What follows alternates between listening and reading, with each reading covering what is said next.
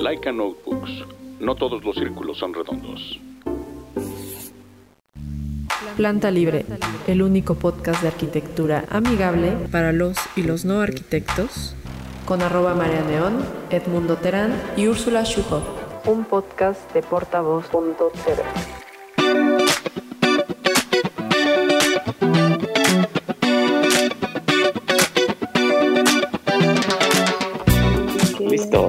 Ya todos con agua, ya fueron al baño, ya. Ya con la agua, ya, ya la. Alan. Muy bien. Bueno, entonces arrancamos en 3, 2, 1. Hola amigos. Hola. Ah, aquí perdón, pensé que te ibas a ir de largo, Omar. Perdón por las complicaciones, pero por Skype no vemos nuestros rostros y Ajá. Sí. Pues bienvenidos de vuelta a su podcast favorito para los y los no arquitectos, Planta Libre. Yo soy arroba María Neón. yo soy arroba, no soy Yo Alan. soy- Yo soy Edmundo Terán. Y bueno, no va a estar con somos. nosotros. Planta. No va a estar con nosotros Ursulup hoy porque pues ha andado como bien llena de chamba, pero le mandamos un abrazo amoroso y esperamos que le sea leve. Muchas gracias a todos por escucharnos, por seguirnos, descargarnos, compartirnos. Cada, cada reproducción nos ayuda muchísimo. Cada vez que nos postean en sus historias para que sus amigos sepan que nos están escuchando, también nos ayuda muchísimo para llegar a más y más y más personas. Pues no sé, no- tú te quejas.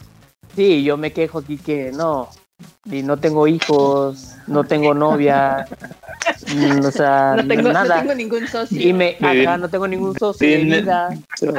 Tinder no funciona. no, no es cierto. Este, todo cool, todo cool. Dice, Estoy bueno, bien ya, así. le ya, ya que le queda decir.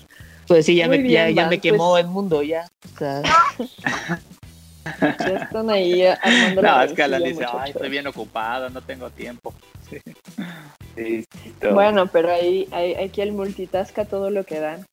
Pues bueno, Van, me encantaría que primero nos cuentes eh, sobre mm, qué es lo que te apasiona de la arquitectura, ¿no? ¿Cómo, cómo te enamoraste de ella?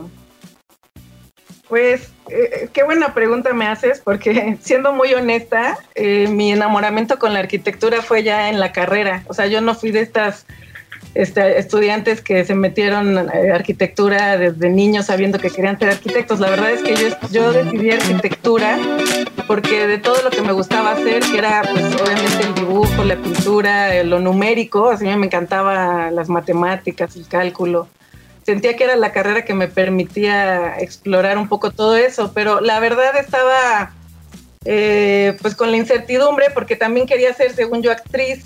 Entonces esta pasión que tenía por el teatro, yo pensaba que era desde la actuación y me metí de manera simultánea a estudiar arquitectura en la UNAM y artes dramáticas en el CNA, que ahora es el CENART. Entonces, pues ya se imaginarán, obviamente no pude con las dos y llegó un punto en que dije, bueno, tengo que, que optar por una de las dos y, y me decidí por arquitectura.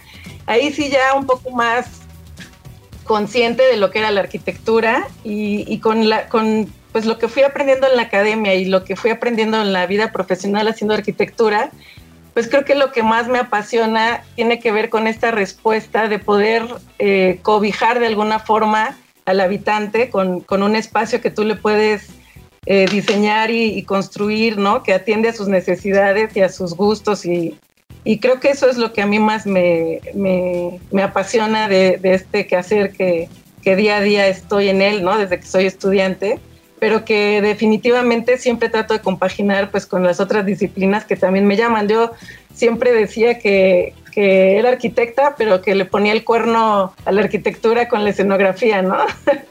Este, y esto un poco llevaba porque pues es, estamos como muy acostumbrados a, a, que se nos imponen estas, eh, estos límites o estas divisiones ¿no? entre disciplinas y aunque yo no estoy muy de acuerdo en ello, pues siempre que entras a un concurso o de alguna forma que tienes que, que establecer pues lo que haces, eh, la manera es esa, ¿no? En la que estamos acostumbrados a definir pues las disciplinas y demás. Entonces, eh, creo que eso fue lo que me llevó más a, a sentirme cercana a esta, a esta disciplina.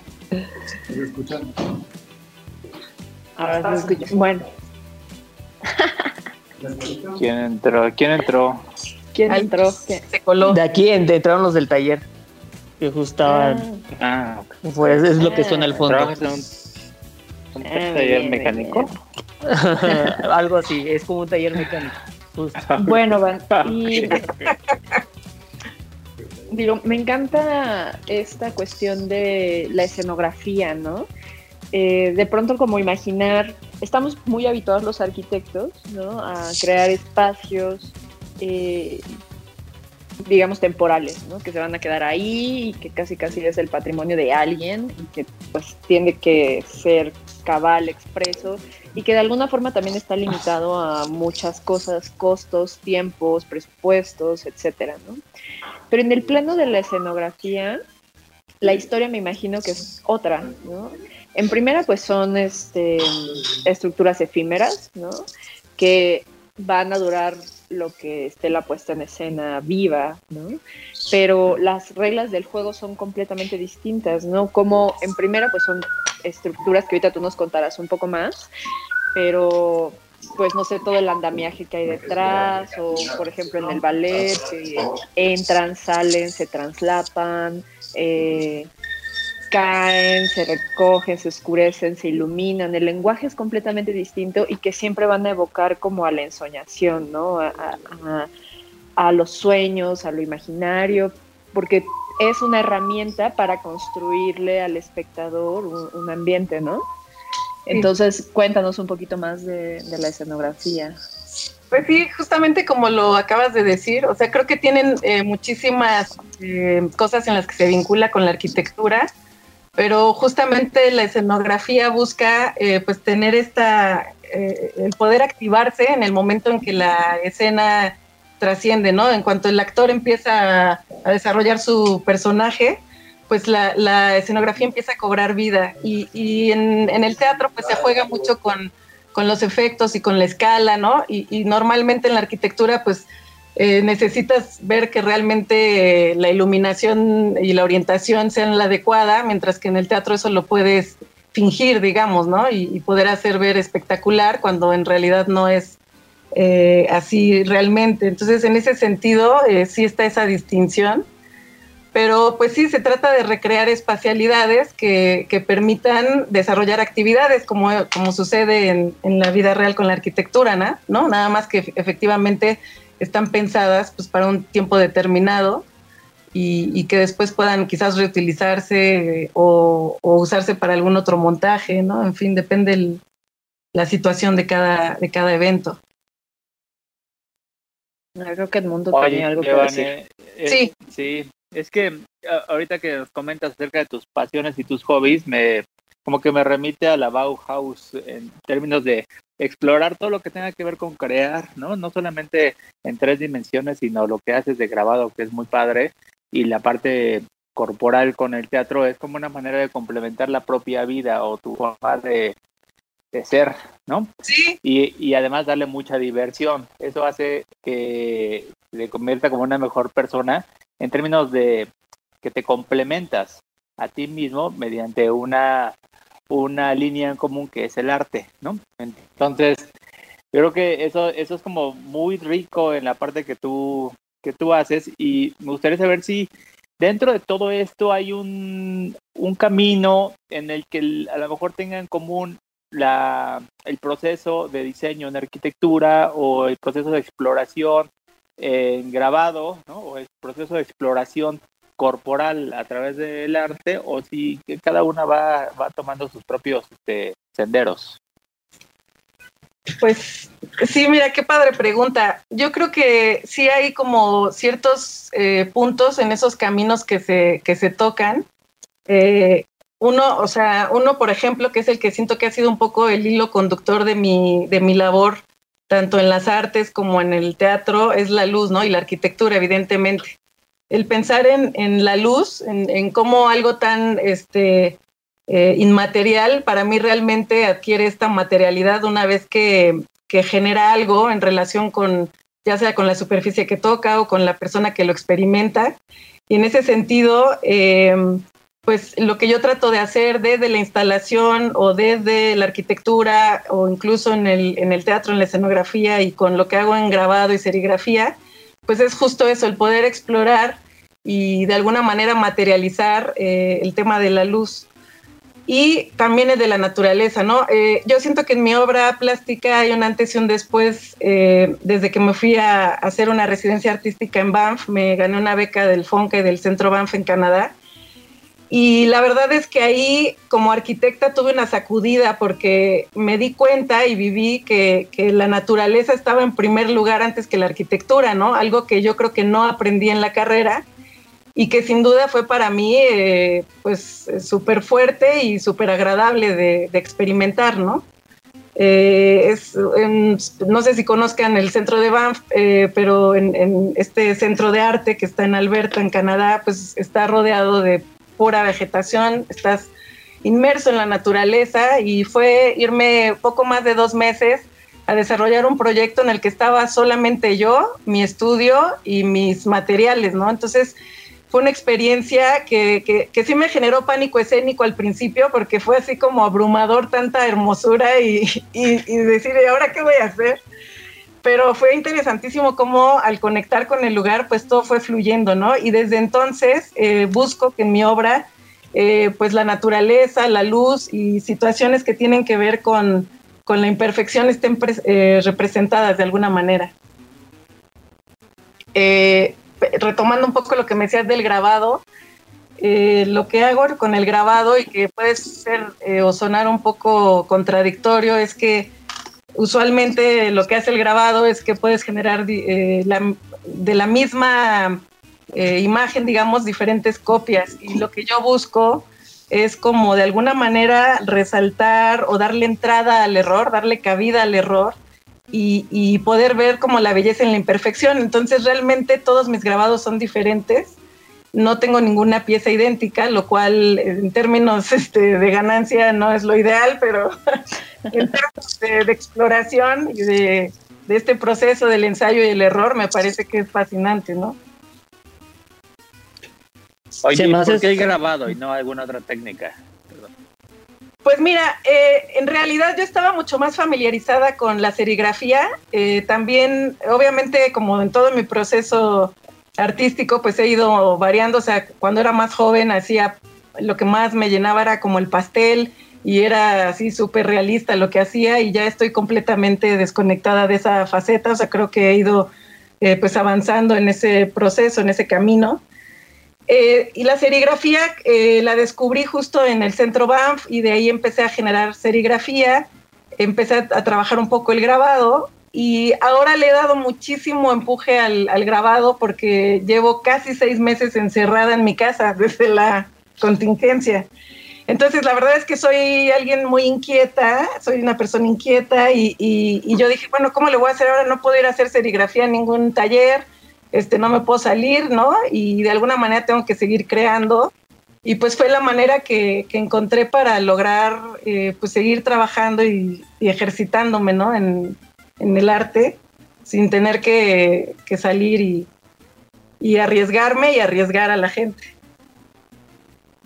Sí, se me hace súper interesante todo este highlight del de, tema interdisciplinario, como decía Edmundo, este tema de la Bauhaus, donde no solo es un tema de ciertas disciplinas, sino que todas se complementan con todas y ejercerlas está muy padre, ¿no? Y justo te quería preguntar y se me hace eh, muy, muy, muy interesante, ¿cuáles, ¿cuáles han sido, por ejemplo, del teatro? No sé si has eh, actuado o ahorita comentaste algo de la escenografía, ¿no? O sea, arquitectura escenográfica, pero no sé si también haces actuación. Dice que estabas en el CENAR, ¿cómo se llama? De... en el CENART. En el Senat, exactamente. Ahí, ¿cuál, ¿Cuál ha sido, crees que ha sido tu aporte a la de la arquitectura a la actuación y la actuación a la arquitectura? O sea, no aporte como tal, sino cuáles son como esas ideas que de repente ah, este, esta manera de, de pensar la puedo aplicar a la arquitectura o viceversa. Sí, mira, yo creo que todo está vinculado. De, de, en mi etapa de, de, actriz, la verdad no estaba vinculada con la arquitectura porque justo la terminé cuando decidí que me seguía en arquitectura. Entonces, empecé en la primaria este, y luego fui actriz eh, infantil en el Teatro Hidalgo. Eh, mi, mi, mi, esposo me va a criticar porque me dijo, nunca cuentes que, que actuaste con Cachirulo, pero sí. Ay, cuéntanos. Pero dijo, pero posiblemente es el momento en el que siento que lo necesito. En, en Carrusel de las Américas, ¿no? no en, mi casa, en mi casa Televisa.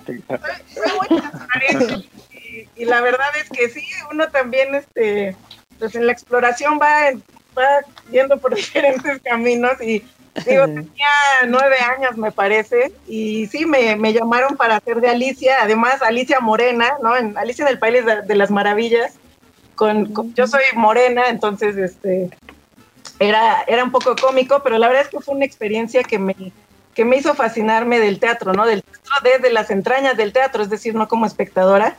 Ahí empecé a pensar que quería ser actriz, por eso me metí a la licenciatura, pero en cuanto vi que no pude con las dos, me quedé en grupos de teatro mientras hacía arquitectura y no, justo cuando llegué a, a, pensar que ya era el momento de hacer la tesis, pues como que entré un poco en pánico y dije, ¿qué voy a hacer de tesis? Y, y, dije, bueno, pues creo que es el momento de... De hacer la rosa de Guadalupe.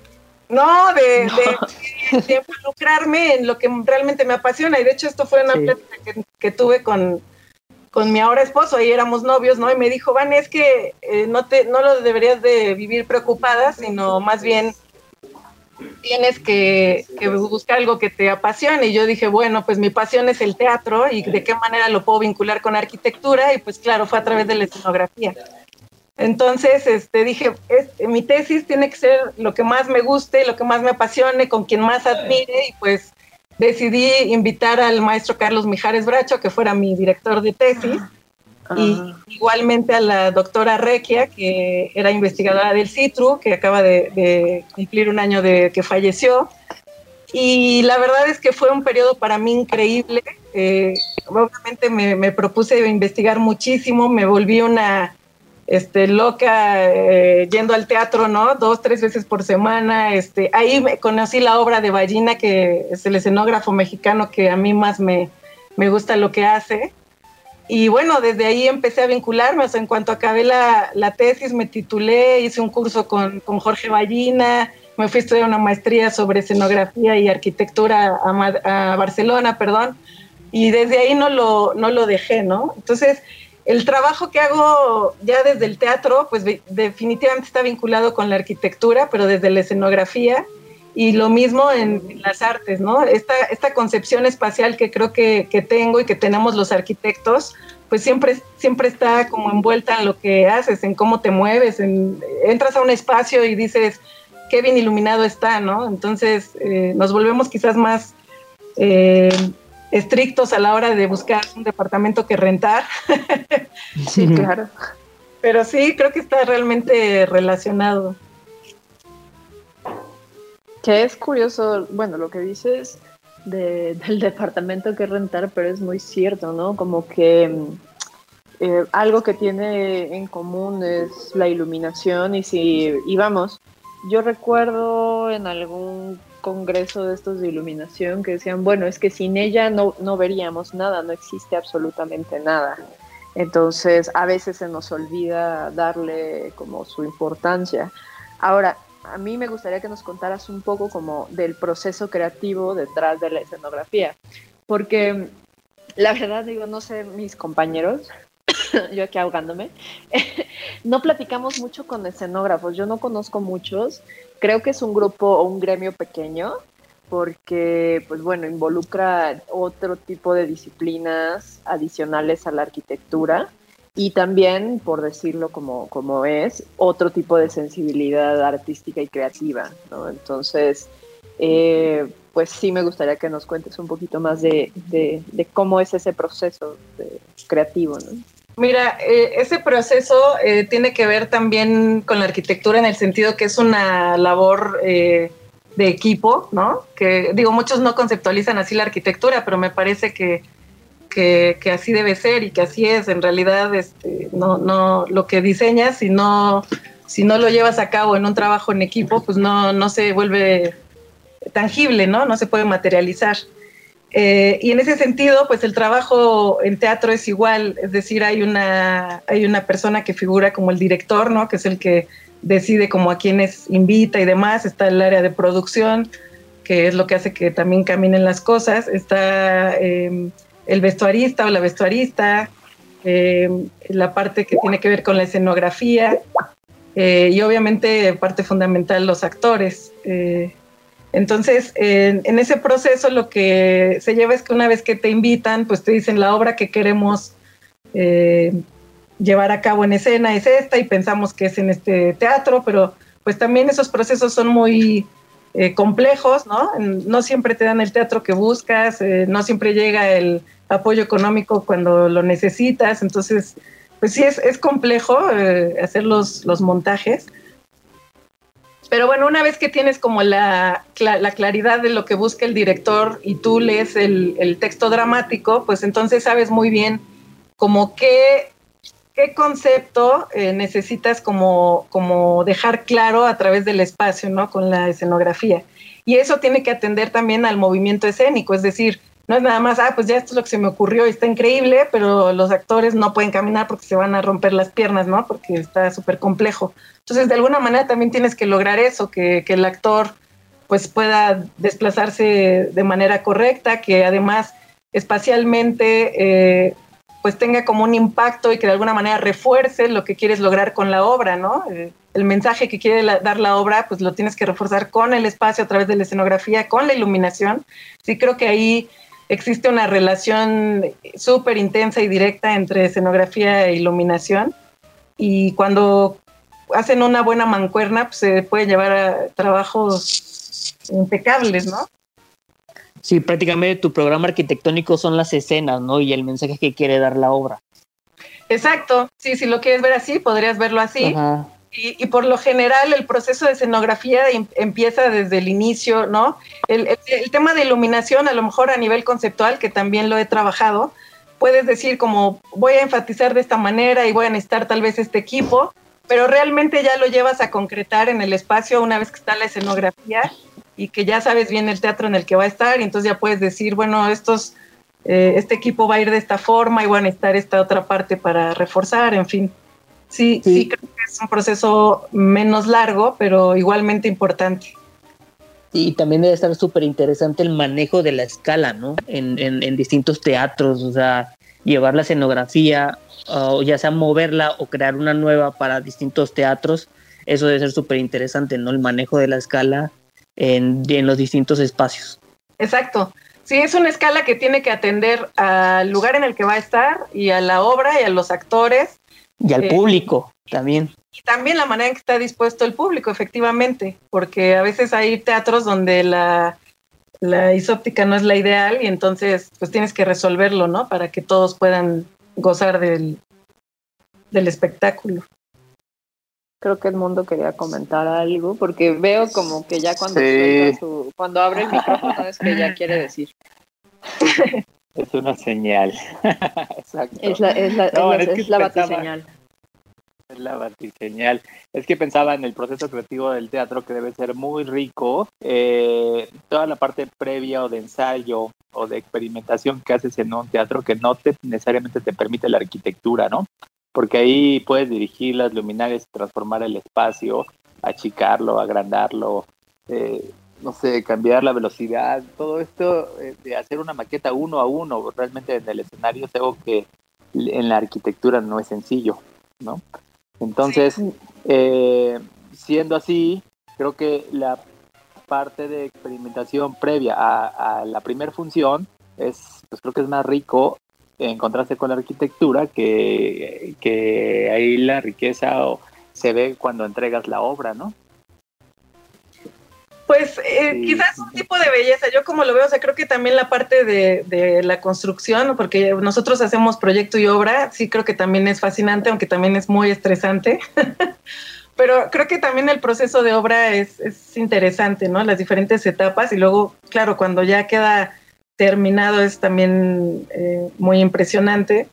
Eh, en el teatro creo que también las etapas eh, tienen su encanto, ¿no? Efectivamente es como, como que se impone una vez que tienes la maqueta a, una escala mucho menor y de pronto ya lo ves en el escenario, pues sí. Y una vez que se activa con el uso de los actores, pues más, ¿no? O sea, a mí esa parte me fascina. O sea, yo voy al teatro como espectadora y, siempre quiero estar analizando por dónde se mete, si no, cómo apareció y estoy buscando de qué manera es que sucede lo, mágico en el teatro, ¿no? Entonces, esa parte a mí me, fascina y, creo que eso es algo que también se vincula, ¿no? Del teatro con, con la arquitectura, aunque seguramente si me están escuchando gente de teatro han de decir que para nada y si me escuchan arquitectos también dirán, no, es que insisto en que es difícil para muchos luego tratar de borrar esos límites, pero la verdad es que yo encontré en la escenografía una manera como más inmediata de poder trabajar y explorar el espacio, que sin duda me llena porque yo, o sea, a mí me, apasiona el arte dramático, ¿no? Entonces es, como las dos cosas en uno. Y, la otra cuestión es que em, el hecho de poder ver cómo, cómo llega a generar tantas cosas una vez que que sucede la acción y después eh, se apaga, ¿no? Y no es porque apagues las luces necesariamente, sino que en cuanto ya no está la acción del actor, pues deja de, tener esa, esa, fuerza, ¿no? Que pues no sucede con la, con la arquitectura porque está como inmersa en un contexto que tiene una relación con un exterior, ya sea urbano o rural, ¿no? Y está como, como a la intemperie y entonces está sujeta a lo que sucede con el clima, entonces, bueno, hay una serie de, variables que no están eh, tan fáciles de, definir o de, encender y de apagar, ¿no? claro, no, es que escucharte es este súper, bueno, va a sonar como el cliché, pero te cautiva, ¿no? Porque pues de pronto te, te, imaginas, dices como pensaba mientras te escuchaba describir con tanto gusto eh, tus visitas al teatro que digo como, diablos, tiene mucho tiempo que no he ido al teatro, pero al mismo tiempo recuerdo así de, ah, claro, pero la última obra que vi, algo que me impresionó eran estas estructuras, porque inevitablemente como arquitecto, cuando vas a una puesta en escena, pues sí te vas fijando en esas cosas, aunque no seas experto ni, ni entiendas un montón de cosas que seguramente tú ves ya por el ojo clínico, pero sí te, sí, cuando describías como la magia, ¿no? Sí. Pensaba en, claro, es que hay veces que se metían por un lado y salen arriba en una torre y tú como, ¡ah, cómo lo hizo! ¿no? Entonces, inevitablemente es, un evento lúdico, ¿no? Que, que quizás con el cine no funciona igual porque el cine, aunque también es inmersivo, eh, pues bueno, hay como muchos elementos técnicos y de producción que, que, hacen que suceda la magia, pero aquí es son artilugios, este, ahora sí que en tiempo real, que, se, que se premeditan, ¿no? Con mucha anticipación.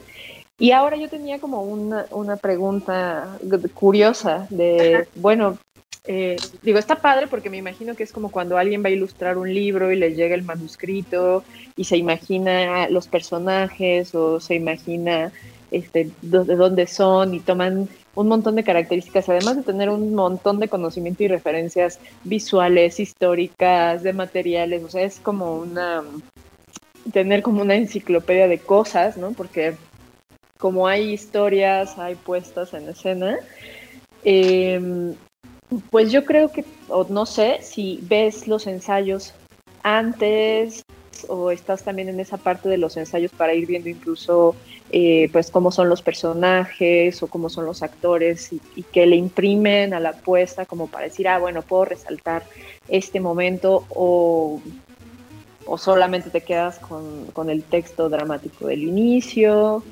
Era como pregunta curiosa.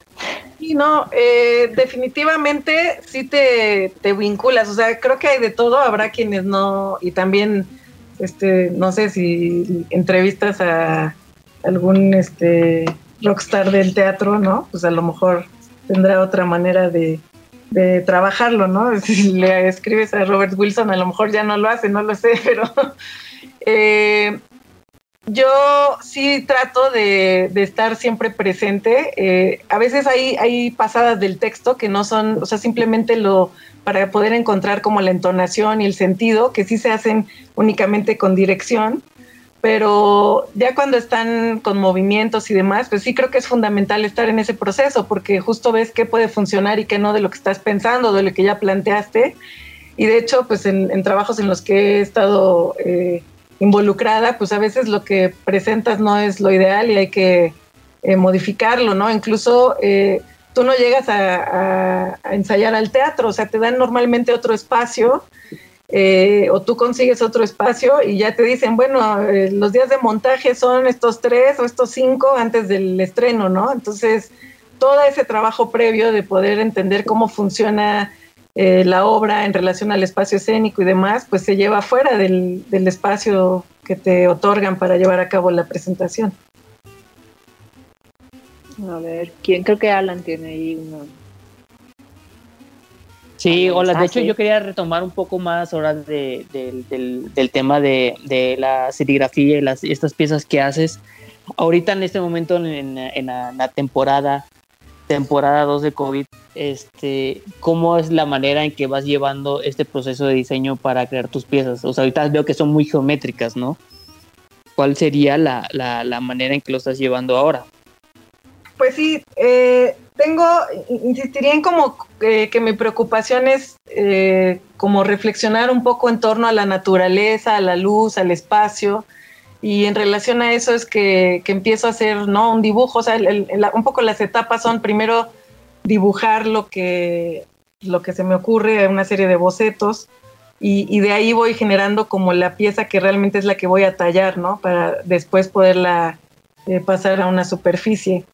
Eh, sí, yo creo que eh, ese resultado geométrico que, dices, quizás no es una búsqueda consciente, sí, sí creo que por lo que he ido como avanzando, pues eh, ahorita no siento que mi interés sea como generar algo realista o este, no sé, o sea, como que sí busco un poco de abstracción, pero buscando como esos matices que se pueden ver a través de la luz. Hay unas piezas que de hecho creo que una de las que les eh, di a ustedes, en, la galería, pues eh, es una, como unas estructuras de unos troncos, ¿no? En donde lo que quería era como de alguna manera resaltar la naturaleza y cómo es la incidencia de la luz en las cortezas de los, de los árboles.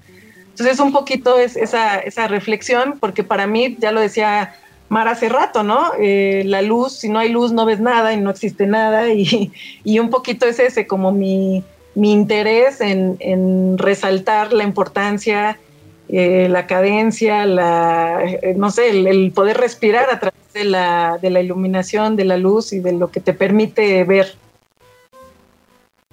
Súper, y veo que también hiciste ahí, no sé, que por lo que veo también de, tu trabajo, hiciste una colaboración con Laika, ¿no?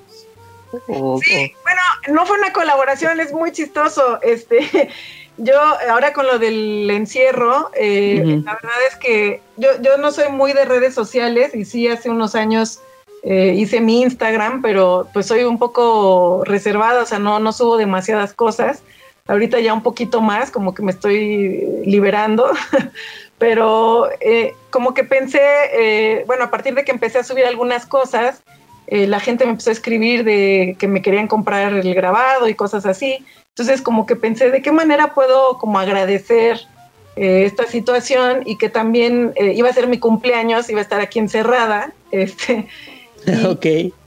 Pues sí, por lo general sí soy como muy fiestera, o sea, cada cumpleaños hago alguna reunión y convoco a los amigos y así, soy bastante amiguera y como que me pesaba un poco no poder celebrar, ¿no? Eh, y entonces dije, ah, pues voy a mandar a hacer unas libretas a Laika con mi, con mi grabado eh, y, pues lo voy a entregar a, quien me compre, pues como en agradecimiento le regalo una libreta y a los amigos que, que, no sé, a lo mejor alguno vendría a decirme felicidades, pues, ¿no? Muy en mi...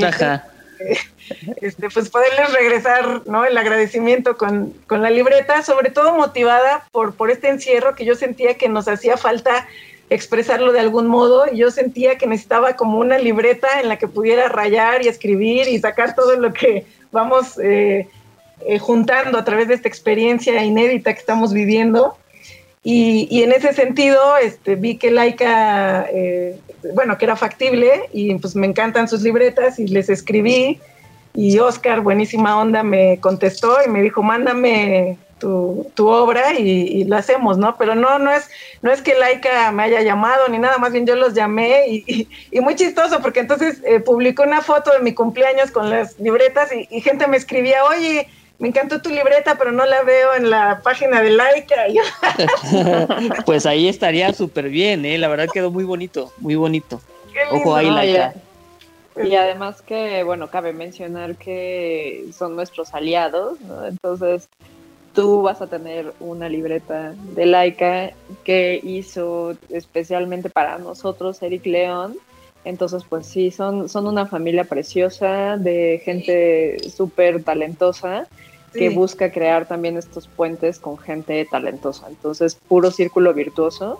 Y, qué bonito, y qué bonito es el mundo, ¿no? Porque pues Oscar es un tipazo, Vic, Soft, entonces la verdad es que es curioso, o sea, me, da como un poco de risa, pero al mismo tiempo me hace sentido como que, pues, tendría todo que ver que, que, se, que se conozcan y que, que algo exista, ahora sí que entre ustedes dos, sin que suene raro.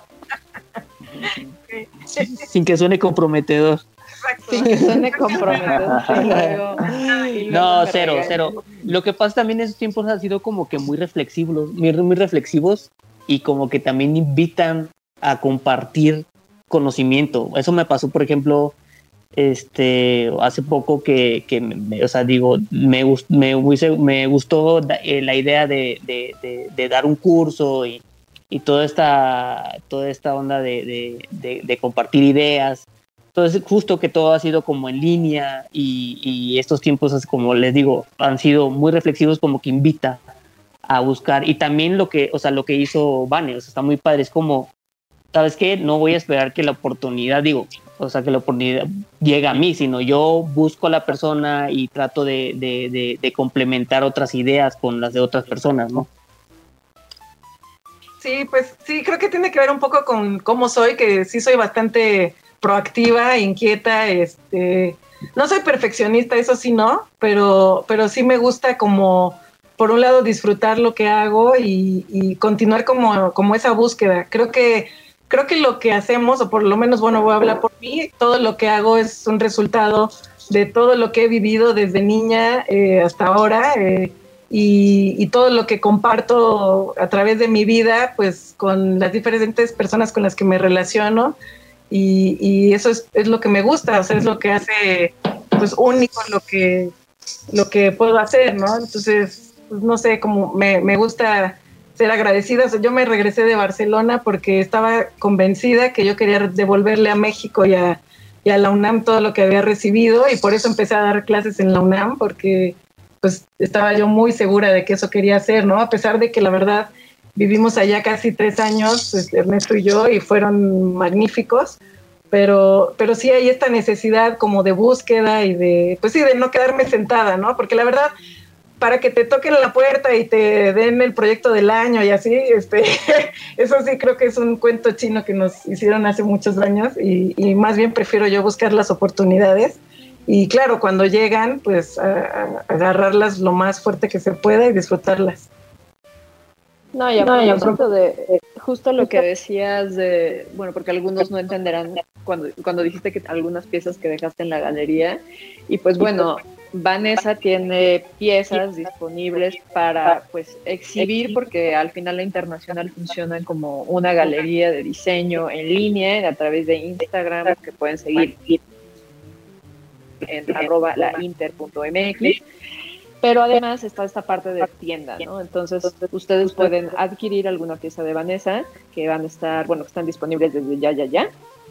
Y, este, y pues bueno, no solamente disfrutarlas, sino también eh, pues apoyar a los artistas locales, ¿no? Que, que pues hacen tanto, o sea, no, no, no viene como de la nada de me levanté, me rasqué el cabello y ya tengo esta pieza o este trabajo, sino se refleja, hemos platicado con algunos otros artistas, expositores de la galería, invitados aquí para Planta Libre, que son amigos y familia, eh, pues eh, queda clarísimo que su proceso creativo deviene de muchísima información, de mucha experimentación, de años de estar rascándole por todos lados y, asentándose, ¿no? Entonces, por eso creía yo que valía la pena no solamente que estuvieras con nosotros ahorita contándonos tu experiencia, sino también que la gente pudiera tener al alcance una de tus obras. Sí, que eh, muchas gracias por ese apoyo que la verdad es que siempre es muy agradecido y, muy necesario. Y la verdad es que me parece muy interesante cómo, cómo lo han planteado y ojalá que pues siga creciendo, ¿no? Y vaya por muy buen camino. Bueno, bueno vamos a hacer, muchachos, una, no sé cómo que me escucho con reverberancia. ¿Todos me escuchan bien? Tienes eco. No, sí, tienes como un eco. Sí, tienes un delay ahí. Pero quién sabe por qué lo escucho. Tal vez alguien tiene los autos, el altavoz. Yo creo que eres tú porque ya estábamos en silencio todos y sigue ¿Sí? sonando. Sí. Ajá. ¿Quieres que apaguemos los micrófonos?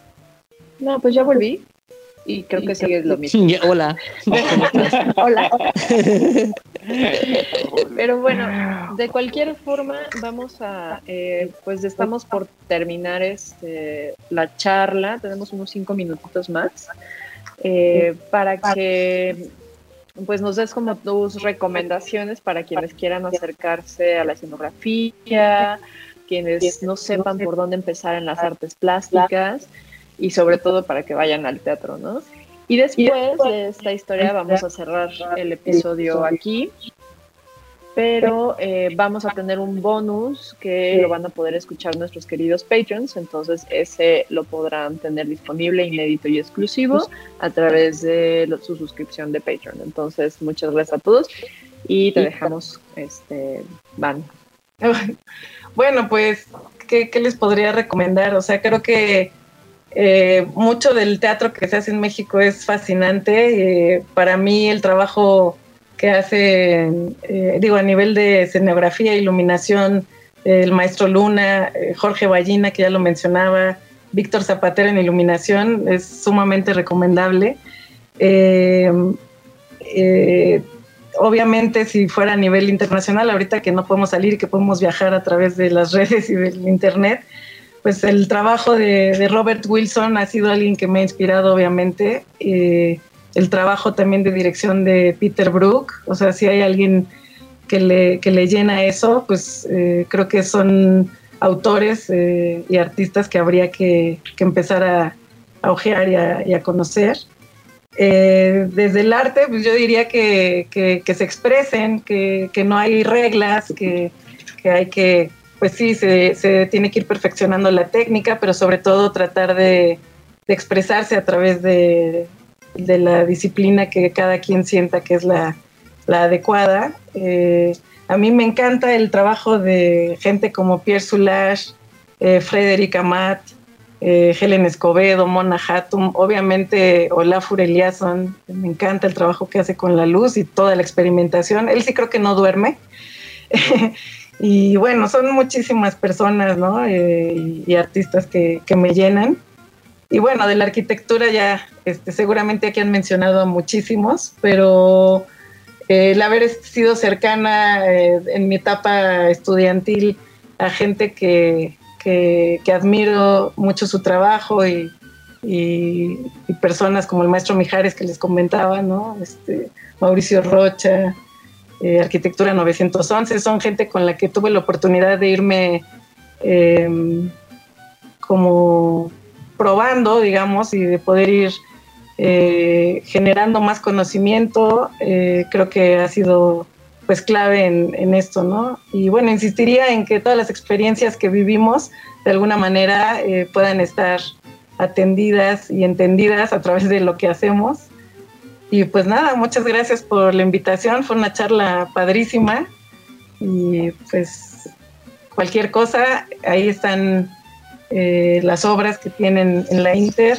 y, cualquier cosa también me pueden ver en arroba vaneloya. Perfecto, sí, muy bien, hay que, hay que promocionar el Instagram. Pues muchas gracias, Dan, por, por acompañarnos. Tiene las puertas abiertas, digo, todas las personas con las que hemos estado hablando por por a, distancia, pues tienen la invitación para cuando nos volvamos a ver en cabina y podernos abrazar y poder poder platicar y, y, vernos frente a frente y compartir como, como siempre nos ha gustado, que es parte de lo rico que es hacer este programa con ustedes y para la gente, ¿no? Sí, ya hace falta, caray. vaya, vaya que hace falta. Pues bueno, muchas gracias a todos por escucharnos, eh, por seguirnos. No dejen de visitar la página de Laika, nuestros queridos amigos de Laika Notebooks, www.laikanotebooks.com. Y yo soy arroba María Neón. Nos escuchamos pronto. Adiós. Adiós. Adiós. Bye, bye.